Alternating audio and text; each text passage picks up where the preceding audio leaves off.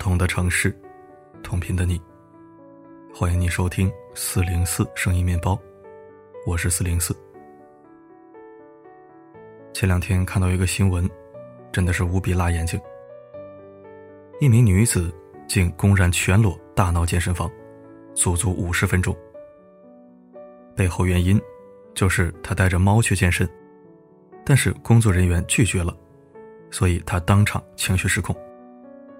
一开始，她只是飙脏话骂人，然后便动手打健身教练，任旁人怎么劝她都没有用。接着，她便开始脱掉身上的衣服，开始了全裸健身，期间还故意深蹲，露出各种辣眼睛的姿势。最后，女子的情绪越发高涨，于是直接去骚扰其他会员健身，期间丝毫不顾廉耻，也不在意众人的目光。直到警方到场，将其依照妨害风化、伤害罪送进局里，才终于结束了这场风波。据事后的工作人员表示，这名女子之前就曾多次违反健身房的规定。这次她实在是闹得无法无天了，对方才报警的。不管女子事后有无表示出悔意，但一个成年人能在公共场合做出这种事情，实在挺无脑的。他以为自己伤害的是健身房，骚扰的是别人，却不知这样做，毁掉的正是自己。而这一切闹剧的起源，仅仅只是他无法自控的情绪而引起。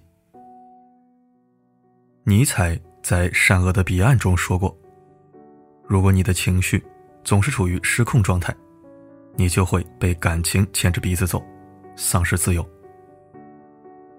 如果大家现实中碰到情绪不稳定的人，请务必远离，因为你永远都不知道他会在何时发疯。情绪失控的人到底有多可怕呢？前阵子有一个新闻，光是看标题就觉得愤怒。女子一气之下，把男朋友的论文删掉了。到底是什么事儿让她这么气呢？其实都是一些小吵小闹。女方觉得男友近一个月都在熬夜写论文，怕他身体吃不消，于是炖了汤给他补身子。但是，女方看到男友只喝了两口就继续去写论文，这让女方感到非常不爽。女方对此开始闹了一会儿，男友说晚点我再喝。但女方觉得他太敷衍，于是一气之下，先拔掉电源，继续要和他吵。因为期间自己提了一句分手，可是看到男朋友不仅没有哄她，还摔门而去。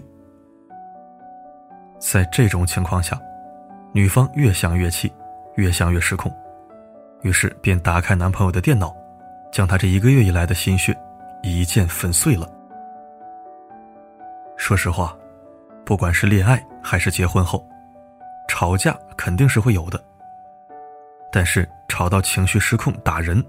或者是女方这种直接毁掉伴侣前程的人，绝对是脑残行为。难怪评论区全部站男方，劝他赶紧分手。这种女朋友留着过年吗？还有前几天山西朔州发生了一起杀人事件，其背后不过是一件小事引发的情绪失控导致的。当时一名男子因为骑电动车撞了人。然后想要逃走了事，但他一旁的妻子制止他逃跑，于是二人就此事发生争执。一气之下，男子先将妻子摁在地上，用砖头狠狠砸他。妻子拼命反抗挣扎，但无奈女子力气不如男子。最后就这样，女子当街被丈夫活活打死。说白了。远离那些无法控制自己情绪的人，真的就是在保命。因为一个情绪不稳定的人，他就是一颗二十四小时的定时炸弹，就是一个杀人不眨眼的魔鬼，就是一个恐怖的死神。谁挨着他，谁倒霉。做一个情绪稳定的人，到底有多重要？胡适曾经说起过自己的亲身经历。他有一个同父异母的大哥，但大哥坏在嗜赌败家，欠下一屁股债。每年春节，家门口就会堵上很多人来追债，甚至谩骂，搞得鸡飞狗跳。这种情况，任谁见了都感到糟心。但唯有胡适的母亲，能够平心静气、从容淡定地应对他们。母亲将讨债者一一安抚。还留他们一起吃饭，慢慢的把事情解决。同时，面对家里的各种矛盾，母亲也有本事把他圆得很周全。比如胡适的两个嫂子吵架了，意见不合的时候，就是胡适的母亲出来主持公道，让两人都服气，但却从不说一句服气的话。这样时间长了，家里的风气也逐渐变得和谐。又有温度，家人们也团结起来了。胡适成人后再回想起来，才发现，如今他能够拥有这般成就，或是习得让人舒服的好气性，全是母亲对他潜移默化的影响。是啊，情绪稳定有多重要？说白了，你什么情绪，就是什么命。正如拿破仑所说：“能控制好自己情绪的人，比能拿下一座城池的将军更伟大。因为发脾气是本能，懂得控制脾气才是本事。”美国社会心理学家费斯汀格提出过一个很著名的费斯汀格法则，那就是生活中的百分之十是由发生在你身上的事情组成。而另外的百分之九十，则是由你对发生的事情如何反应所决定。如果你的反应是暴力、是愤怒、是失控的话，那么你的人生也会因此而失控，直至被你一手毁掉。只有那些能够做出积极反应的人，那些能够掌控自己情绪的人，才能掌控自己的结局。最后掌控自己的人生。与其整日抱怨人生的苦与难，不如学会积极应对。因为光明会引导光明，黑暗会吸引黑暗。那些被情绪支配的人，最终会淹没在黑暗的深渊里，无法自拔。所以遇事不顺时。切记，莫要与恶龙纠缠。这样做，是为了避免我们自己也终成恶龙。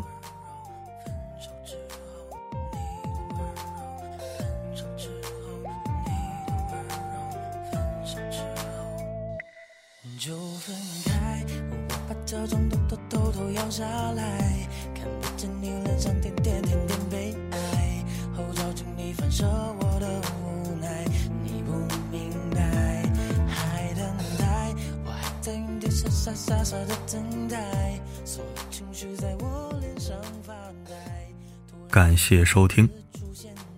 除了文章里讲述的这些案例，这两天在河南焦作也发生了一起情绪失控伤人事件。一名公交司机拒绝一位老人上车，连推带骂，嫌弃老人身上太臭，在驾驶座疯狂的咆哮动粗，鬼哭狼嚎的，简直像是地狱里的恶鬼。目前，该司机已被单位停职，事情也闹得全网皆知。我不知道老人身上到底有多大的味道，亦或是从前就和这位女司机有什么过节。我只想说，谁都有老的时候，没有任何规定身上有异味的老人不准坐车。他也是人，有人的权利，他没做错什么。我们不圣母，嫌弃味道大。作为乘客，我可以下车或者忍一忍。但是作为公交司机，没有任何权利驱赶一个合法坐车的乘客。如果对人最起码的尊重都不懂，也就不配做这个职业了。回家待着最清静。公交司机本身就是要接触形形色色的人，胜任不了，趁早滚蛋。对于今天的文章，你有何看法呢？不妨在留言板写下你的观点。双十一前夜，提醒诸位谨慎剁手，量力而行。